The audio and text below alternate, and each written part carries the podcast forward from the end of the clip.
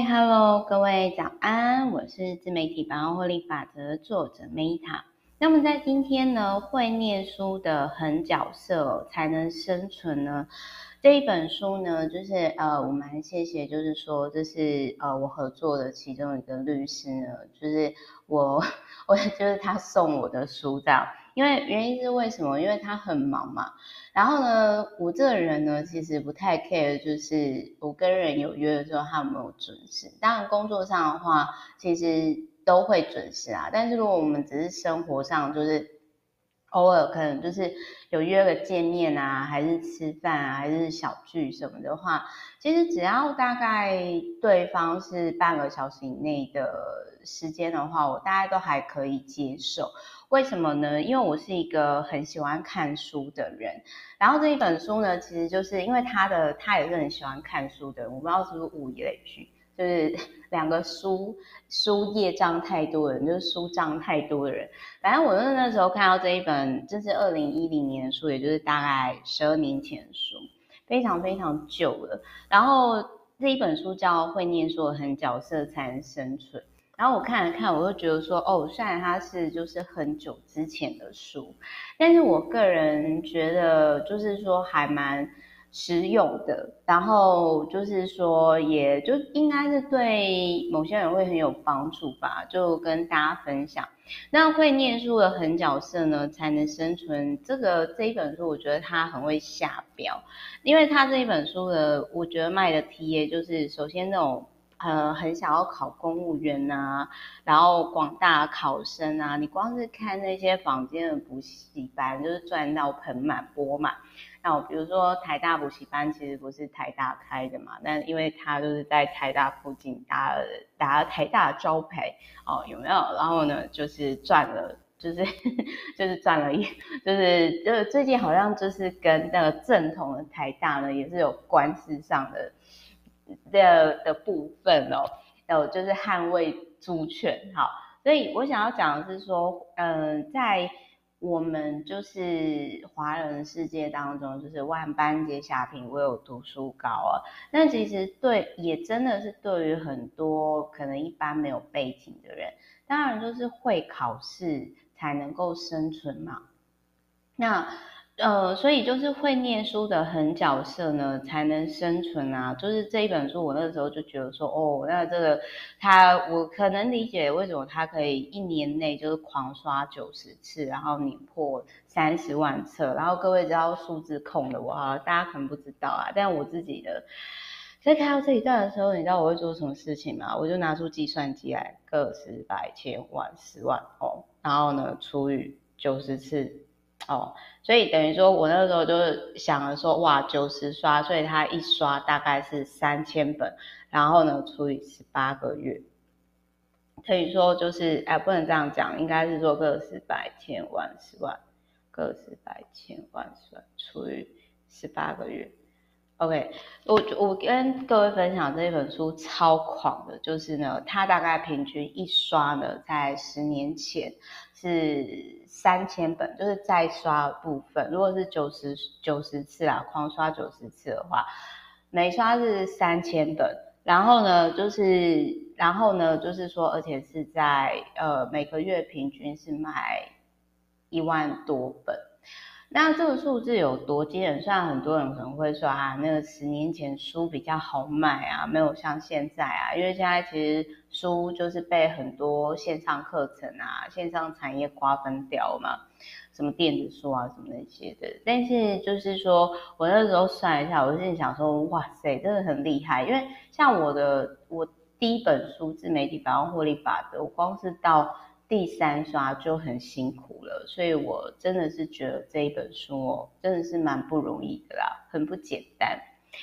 好，然后再来，然后再来呢，就是说我要先讲一下这一本书哦，就是他这里有提到说，就是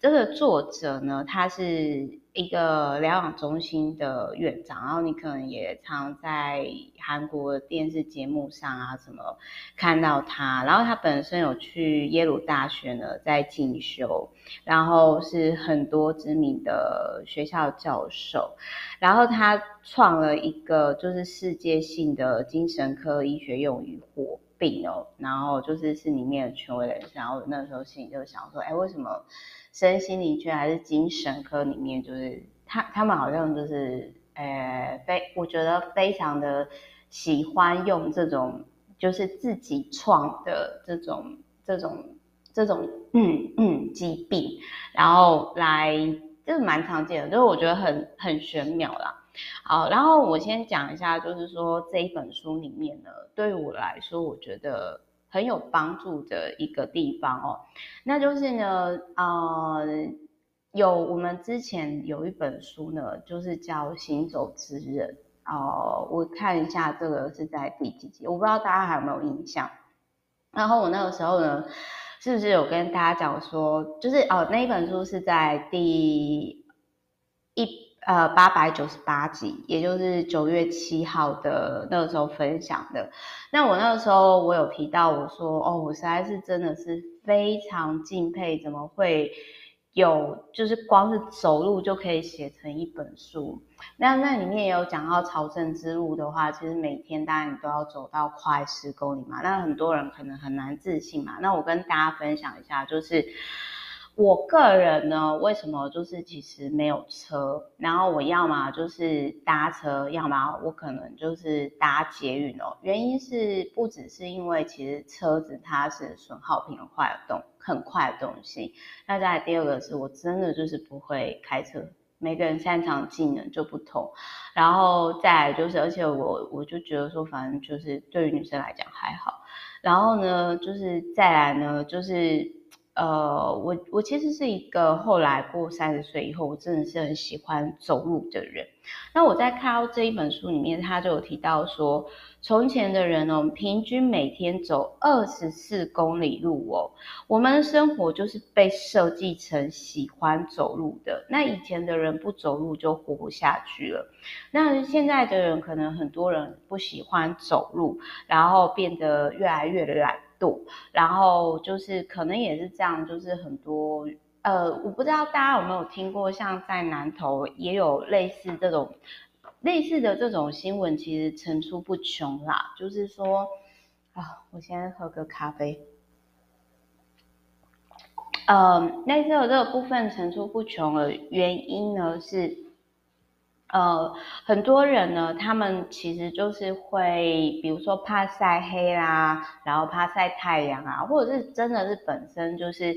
呃，像之前我有提到我认识的朋友，就是他的身体是无法晒太阳，因为他有那个白化症嘛，那当然就是另当别论。比如说他可以晚上走路之类。好，我开玩笑，但是我想要讲的是说，我在这一本书看到说，天哪，每个人就是平均每天要走二十四公里，在以前，那各位可以思考一件事情哦，像我自己是，我没有每天呐，但是我自己呢，就是有用那个，就是。呃，一些 APP 统计哦，然后我自己我自己呢，就是说大概平均就是呃，大概都会走个每天都会走个大概五千到一万多步，但是大概是确定一定 OK 的是大概五千步，那五千步大概是几公里了？大概就是反正就是大概是五到十公里。那这个公里数哦，其实远远不及就是古代人平均走的公里，所以呃，可以想见，就是说为什么我们现在的人的文明病那么那么多？其实我在看到这一段的时候，我其实有点豁然开朗。虽然说，呃，我我个人会觉得说，哦，我我觉得我已经比较多选择，比如说我可以就是像我们其实是站立做的工作。就是就是我我自己的小公司嘛，然后我跟同事其实我们尽可能都是用站立做工作，然后还有就是说，诶而且我用站立做已经好几年，因为那时候就想说，哦，原来站着等于站着，好像每个礼拜站着多少小时累计，好像是跑过多少马拉松嘛。然后再来就是说，我又觉得说，哎，我常就是去接近大自然，我应该是算是很健康了吧？哎，但是其实我在看到这一段的时候，就就是说，天哪，二十四公里，好吧？那我觉得。就是我我我觉得我走量还不如古代人这么多，因为各位想想看哈，即使我每天假如真的很孤懒啊，走一万步，哎，也不过才十公里，大概是以前人走路的量的二分之一吧。但是不过我觉得有走都是好事情啊。然后我也印象很深刻，就是说我。我之前有认识一个顾问，然后他后来晚年的时候，其实蛮多慢性病的，什么高血压啦、糖尿病啊，什么那些。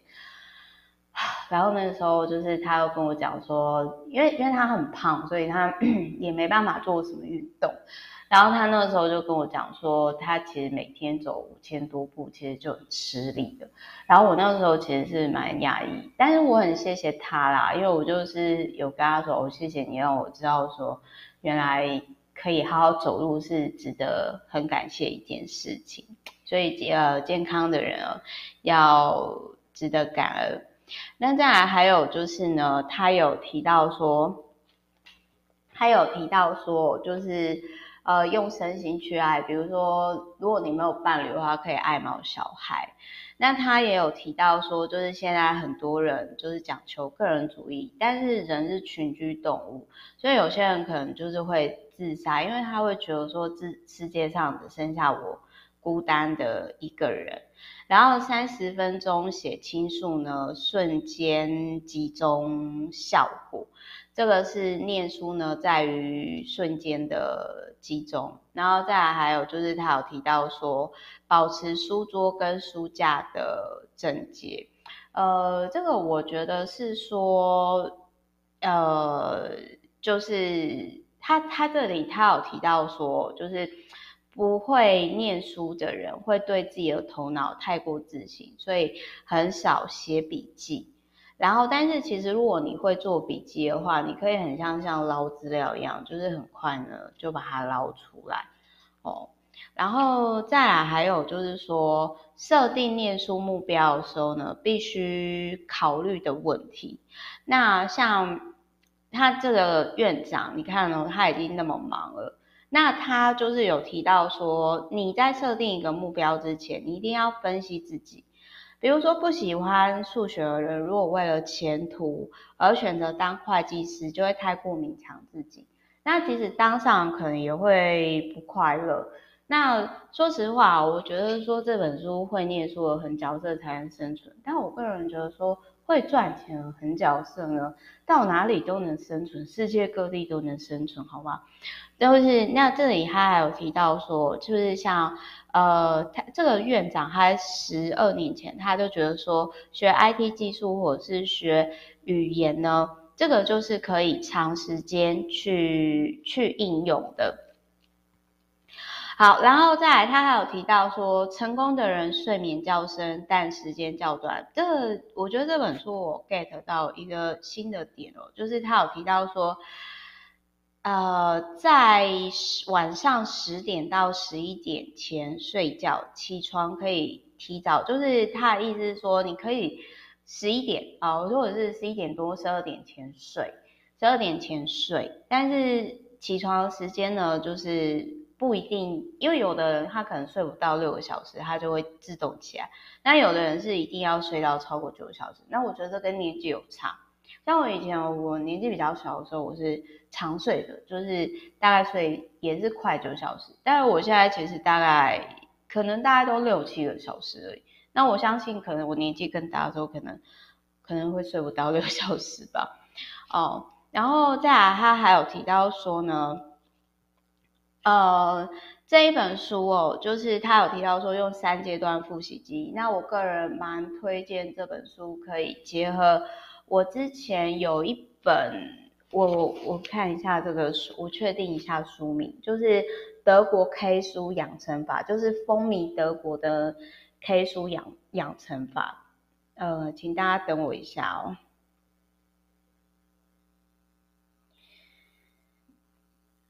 嗯，这边好，就是我印象中，我之前啦，就是有讲过某一本。然后那一本书呢，就是也是风靡德国。我会在找到之后，我会再补充在那个频道的下方。然后呢，就是请大家就是诶，也欢迎就是大家如果说有不错 K 书的那种，呃，或者是考试的方式呢，就是也都可以互相交流这样子。反正那一本书就是也是蛮哦。这这就是读书，应该是那一本书是我有分享的啦，就是读书别靠意志力的那一本。那另外各位可以结合参考的是，不辞职呢，照样可以考上公职公职证照那一本书哦，这可以搭配。但我个人是蛮推荐说，这个院长他那时候他在讲的方式就是说。呃，其实就是读书别靠意志力的那一本哦，就是说，呃，我之前也有讲的，就是那一本就是有提到说，哎，你一天内你就是要先，比如说当天上完课，你当天要马上复习，然后一个月内再复习，一呃一天一周一个月，大概是这样，然后关键是当天就要好好的把它看完。然后再来，他还有提到说，其实情绪是很重要的，就是说情绪来增强记忆力。那各位可以注意到，如果说，呃，像如果你原生家庭其实是比较不快乐的话，其实那个会影响到小朋友学习。所以大家可以理解我那个时候其实是多么痛苦。我那个时候其实没有去补习，然后我还拿奖学金哦。然后呢，我就是晚上的时候还没有，就是没办法好好睡觉，照顾佛事住持阿妈，帮忙长照佛事住持阿妈。哦，我现在想起来，我真的是超级佩服我自己，天，我都会这么走过来了。OK，所以各位可以理解，就是 Meta 为什么，呃，反正我其实在四十岁之前，我真的不想要再处于照顾者，因为啊、哦，那段时间我真的是觉得我累了。然后再来，他还有提到说，立即灵活应用的资讯活用法哦，就是他这里就有提到说，就是用，反正他这里我觉得比较特别是，他说你可以用情绪来记忆，然后还有另外一个点就是说，人的大脑哦，就是拥有忘记的力量。那如果说你就想，如果说今天有一个人，他总是记得不快乐的事情，然后他或者是他过目不忘，然后大大小小事情，其实那也是蛮痛苦的。所以我其实蛮谢谢，有时候其实我是一个，呃，我跟大家分享我的忘记的力量多大。好，我印象很深刻的就是说，我我我觉得在我频道应该大家就。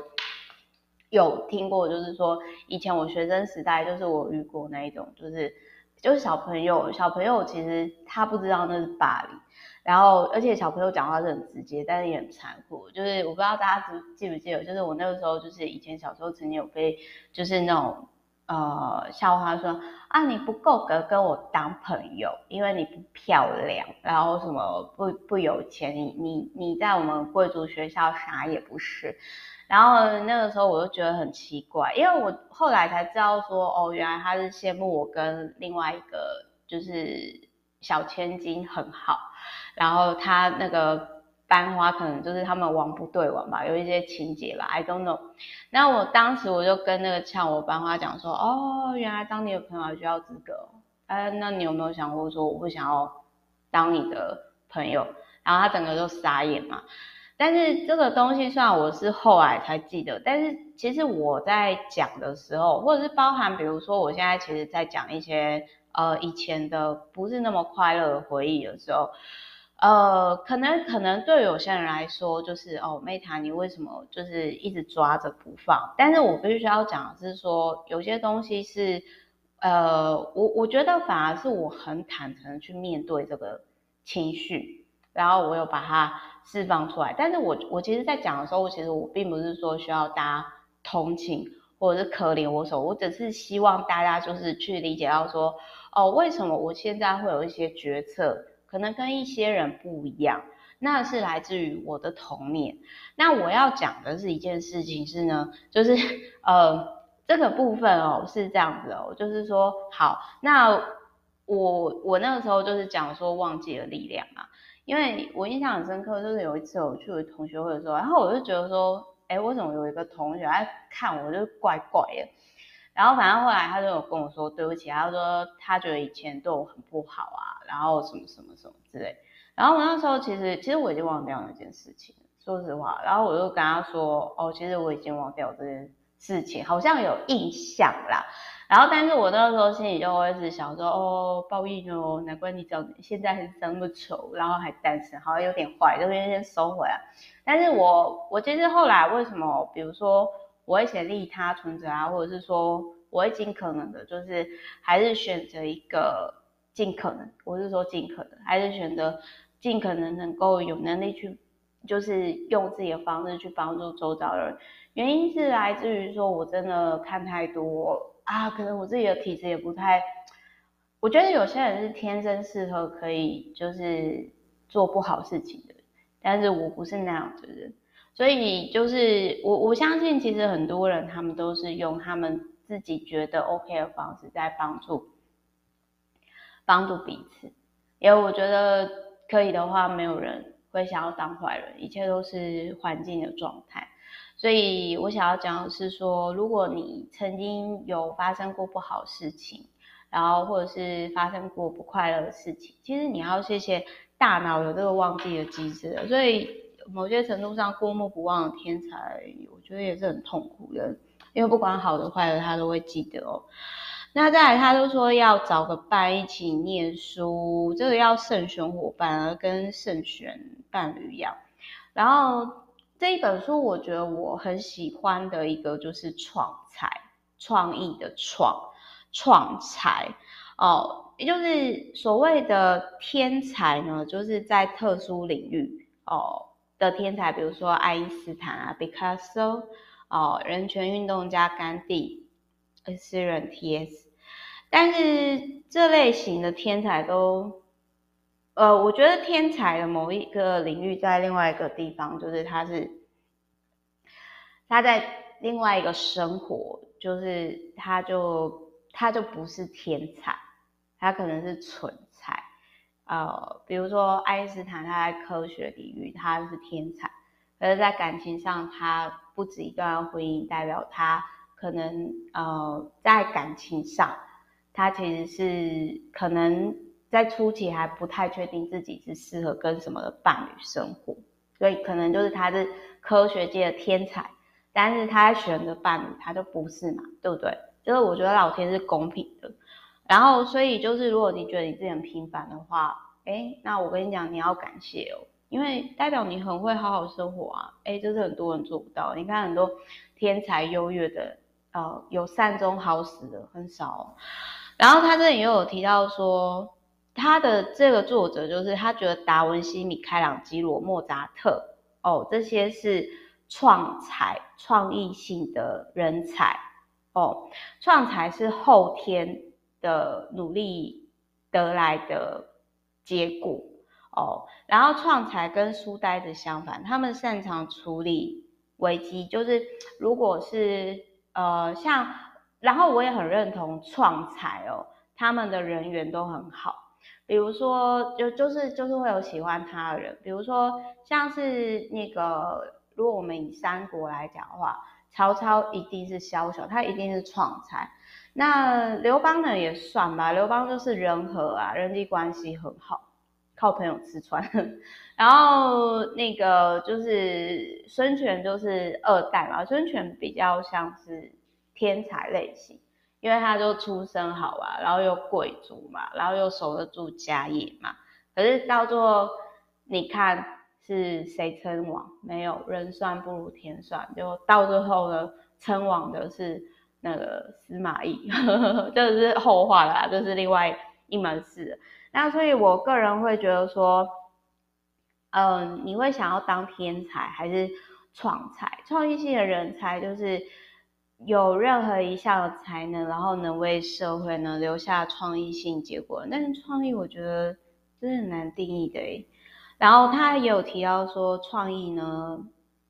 攸关的生存能力，因为有时候其实有些事情它是需要有创意。我举个例子来讲哈，比如说之前我印象中有一个案例，就是说有一个人他到一个牙膏公司，他只用了一个小小巧思创意，也就是一个 idea。还要帮公司呢省下，就是就是好几，如果我没讲错的话，反正就是好几千万美金吗？还是好几亿台币的营业额，就是支出啦。原因是为什么？他就是把本来呢就是很比较宽口的牙膏的口，然后设计成一半。那不仅呢，消费者的好评增加，就觉得说啊、都不会喷出来了，然后哦那个就是比较好挤了，然后他们也因为这个宽口，因为那个牙膏的宽口在设计的时候，那个耗材也就是它的那个模型变耗材变少，那光是这一点省下的成本就降低了很多。那个数字我不太确定啊，但是我印象中那个故事大概是大概是这样。所以这个就是创意。那他还有提到，就是说，呃，他这里就提到说，就是这这个作者他是其实蛮同意，就是 Bill Gates，就是他就有提到说，Bill Gates 啊，就是投入的时候其实是很投入的。然后他这里也有提到说，每个人天生的强项技能不一样。然后这个就很像猎人里面的，比如说你是强化派。你是什么什么派？那比如说有些人天生就肢体运动特别好哦，这个我直接 pass，我这个应该还好。然后有的是人际关系有特别好，然后有的是内省，就是对于自我了解、自我管理特别好。我觉得我应该内省智能比较好。然后就是有些人是逻辑数学智能比较好，有些人是言语智能比较好。我应该是言语跟 内省智能，嗯。然后，所以适合什么？适合当影视啊。好，然后有的是视觉空间智能特别好，比如说，我觉得建筑师应该这一块是比较厉害。然后有的是音乐智能，像艺人什么特别好。然后有的是就是自然智能，比如说会照顾动植物的能力。所以这几个智能，你可以看你擅长哪几项智能。那我个人说实话，到目前为止，我很老实，我面对我自己，我应该是呃内省智能跟。言语智能跟自然智能是比较 OK。那我觉得我在四十岁之前，我会比较去再来会去面对的是我的肢体运动智能，因为我真的就是我我自己有去学跳舞，就是我真的是肢体蛮不协调的，这我很老实的面对我自己。好，所以就是呢，这里就是他有提到说，就是反正。他有提到说，人天生就会很喜欢做自己很喜欢的事情。然后我觉得这个这个院长比较特别，他是男生。然后他有提到说，就是右脑是潜意识的领域。有时候你相信你的直觉，他会帮你，他哪怕不合理，但是他会帮你开启一个就是一项新的新的大门。然后他这里就有提到说呢，就是。嗯，以前哦，就是这种就有点类似 RD 啦，就是说在贵族的资助下，然后他们就是佛罗伦斯从他们就是拼命的，就是去去发挥那个创意，就有点现在像投资人去投资一些新创哦。那反正就是说，达文西跟米开朗基罗他们其实是。出生在商人之家，然后他们后来呢，就是在佛罗伦斯要被贵族投资，然后就是完全就是尽情的去创作，然后之后开发种子，开花种子不是开发。然后呃，我这边在想说，为什么历史上出名的天才并没有达文西有他们？我觉得可能还是跟。古代重视血缘有关啦，其实你在这个作者当中，你还是可以感受到万般皆下品，唯有读书高。但我个人会讲的是说，结论就是这一本书我很推荐，如果大家还可以买得到二手书呢，可以去买。但我个人更推荐的是呢，呃，我同意会念出了狠角色才能生存，因为你会多一张筹码，但是它不是绝对的，你会获利。会赚钱哦，你到全世界都可以生存，好不好？所以好，我是 Meta，我祝福大家，然后就是也就是希望这一本书对各位有帮助，爱你们，啾咪，拜。